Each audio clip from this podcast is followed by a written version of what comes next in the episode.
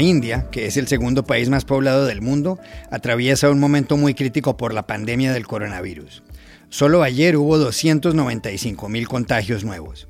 El primer ministro, Narendra Modi, ha dicho que se avecina una gran tormenta. ¿Por qué? Hablamos en Delhi con Huma Siddiqui, periodista senior de The Financial Express. En la Argentina, cuya economía se redujo 10 puntos el año pasado, uno de los efectos de la pandemia ha sido la profundización de la pobreza. El 42% de los habitantes están en ella. ¿Cuál es el caso típico de una familia que ha sufrido los rigores de la crisis? Daniel Politi, colaborador de The New York Times, lo cuenta en el episodio de hoy. En España, parte de los restaurantes vinculados al famoso chef Albert Adrià, hermano del legendario Ferran Adrià, con quien trabajó en el Bulli, se han visto forzados a cerrar. No han aguantado las consecuencias del coronavirus. Cristina Jolón, periodista del diario La Vanguardia de Barcelona, explica aquí todos los detalles. Hola, bienvenidos a El Washington Post. Soy Juan Carlos Iragorri, desde Madrid. Soy Dori Toribio, desde Washington, D.C. Soy Jorge Espinosa, desde Bogotá.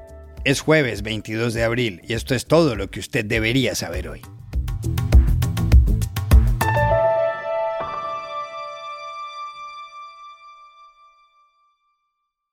En la India, uno de los dos países más poblados del mundo, las últimas horas han sido dramáticas por causa del coronavirus. El Ministerio de Salud informó ayer que el martes hubo más de 2.000 muertos, la cifra más alta desde que empezó la pandemia.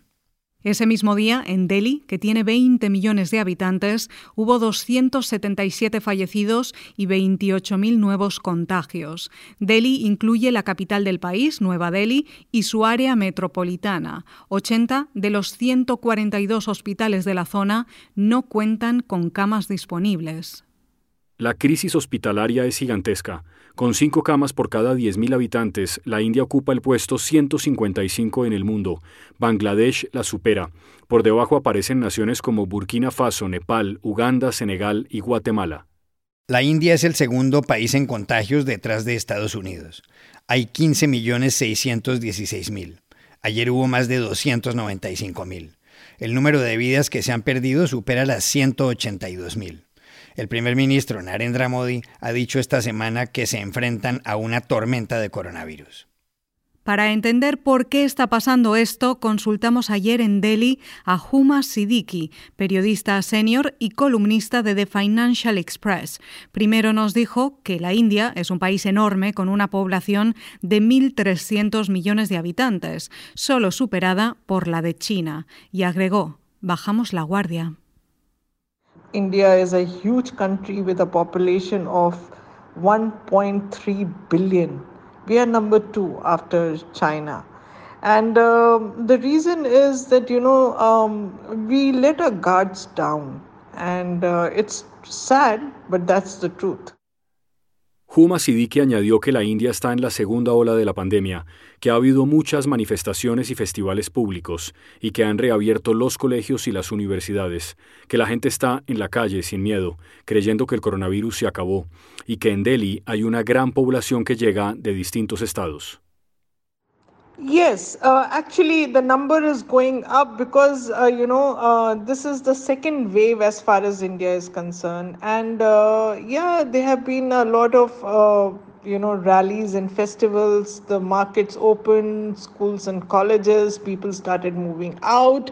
People were not really scared. They thought that Corona is over, and you know there's a lot of floating population which comes into Delhi and uh, and that's where you know they're coming from different states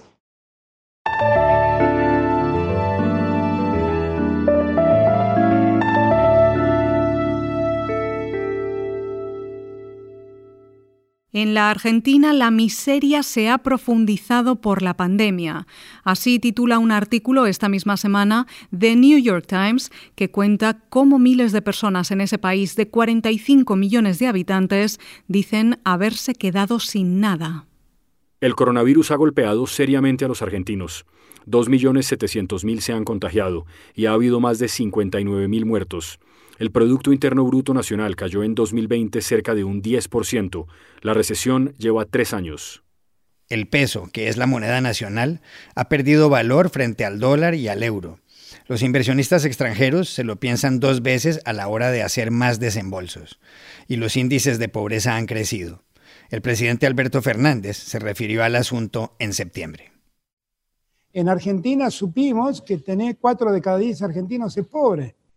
Y en eso tiene que ver mucho la pandemia y los resultados de la pobreza en Argentina serían infinitamente más negativos si no hubiera estado el Estado auxiliando como estuvo.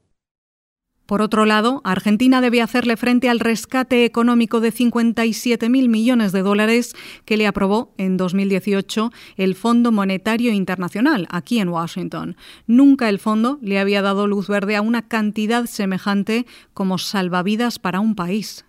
Pero, ¿qué historia ilustra los tropiezos que ha sufrido una familia argentina en estos tiempos? Se lo preguntamos en Buenos Aires a Daniel Politi, colaborador de The New York Times y que escribió el artículo junto con Peter S. Goodman. La historia que destacamos en nuestra nota es la de Carla Huanca, una mujer de 33 años que vive en la Villa 2124, un barrio pobre en el sur de la ciudad de Buenos Aires. Carla vive ahí junto a su pareja, Walter Jiménez, sus tres hijos y un perrito llamado Coqui. La verdad es que antes de la pandemia las cosas iban relativamente bien para Walter y Carla. Carla trabajaba de peluquera a domicilio, Walter laboraba en un bar en la zona, y juntos pudieron ahorrar suficiente dinero para hacer lo que querían hacer hace tiempo, remodelar su pequeña casa. Le agregaron un segundo piso para que sus hijos puedan tener su propio espacio y ellos algo de privacidad. Y querían seguir con esta remodelación, poniéndole yeso a las paredes, por ejemplo. Pero cuando vino la pandemia, tuvieron que poner todo en pausa.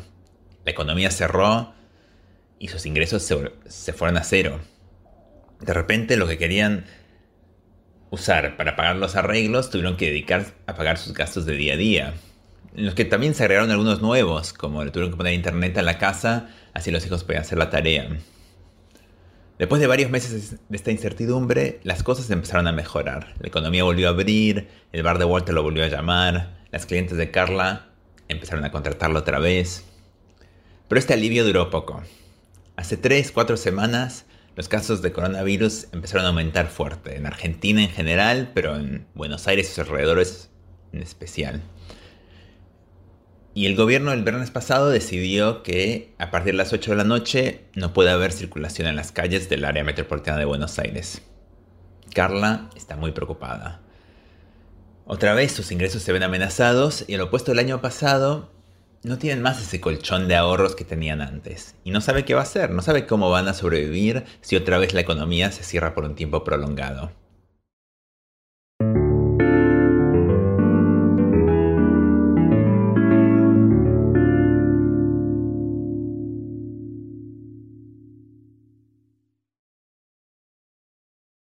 En Cataluña, en España, la mayor parte de los restaurantes vinculados a uno de los hermanos Adrià, que han hecho historia en el mundo de la gastronomía, han desaparecido. La crisis económica por la pandemia del coronavirus ha sido la culpable. Los Adrià, Ferran, de 58 años, y Albert, de 51, se convirtieron en celebridades mundiales en la década de los 90.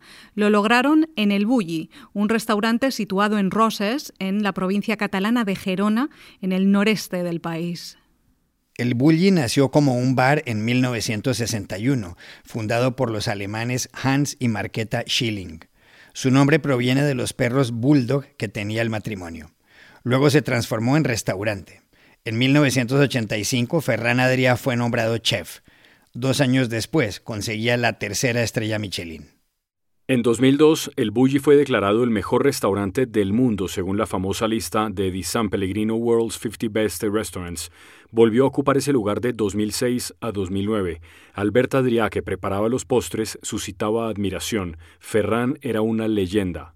A Ferran Adrià lo invitaban a la Universidad de Harvard a dar conferencias y también a eventos internacionales de diseño donde hablaba de su oficio ante auditorios para los cuales había, lógicamente, traducción simultánea.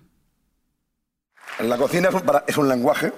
Eh, cuisine is a language. Seguramente el más universal que hay. The most universal of them all. Seguramente después sería el fútbol. pero, pero la, comida es un, lenguaje aún más universal. En 2011, Ferran Adrià cerró el Bulli y creó una fundación. Su hermano Albert se vinculó al Grupo Iglesias, de tres hermanos con ese apellido. Abrieron varios restaurantes en Barcelona, el primero de los cuales fue Tickets, que en poco tiempo estaba en la lista de los 20 mejores del mundo. Después vinieron otros como Hoja Santa, Patka y Bodega 1900. Allí también se encontraba Enigma, que es solo de Adrià. Todo quedaba en el mismo barrio. Se le conocía como el Barri, que como dijo el cocinero vasco Andonia Duris, era el Silicon Valley de la cocina. Pero todo se ha venido abajo hace unas semanas. ¿Por qué? Para saberlo llamamos ayer a Cristina Jolón, periodista del diario La Vanguardia de Barcelona y que acaba de poner en marcha un podcast llamado Quédate a comer. Lo que ha ocurrido es que llegó la pandemia hace un año y con ella pues desapareció todo el turismo de Barcelona como de tantas otras ciudades. A diferencia de otros restaurantes, los del grupo El Barri, que era un proyecto interesantísimo porque en un mismo barrio de la ciudad aglutinaba una serie de restaurantes de muy alto nivel, capitaneados por el talento de Alberta Adrià, pues estos sí que dependían de ese turismo gastronómico y por lo tanto no volvieron a abrir, siguen cerrados desde el inicio de la pandemia. Esto ha hecho que la empresa cuyos socios son los hermanos Iglesias, porque Alberta Adrià no es socio, sino que él aporta el talento y el trabajo, no han podido resistir eh, esta, dura eh, crisis y entonces han decidido voluntariamente presentar concurso de acreedores porque tenían una deuda de unos 8 millones de euros. Está por ver lo que va a ocurrir. De momento, las empresas, eh, el nombre de tickets y de estos restaurantes tan afamados eh, y, el concepto pertenecen a Alberta Adrià. El talento sigue ahí, veremos, veremos qué, qué sucederá. En cualquier caso, el restaurante que queda exento de esto es Enigma, que era uno de los más innovadores, uno de los más creativos de Alberta Adrià, que todavía no ha decidido qué va a hacer con él.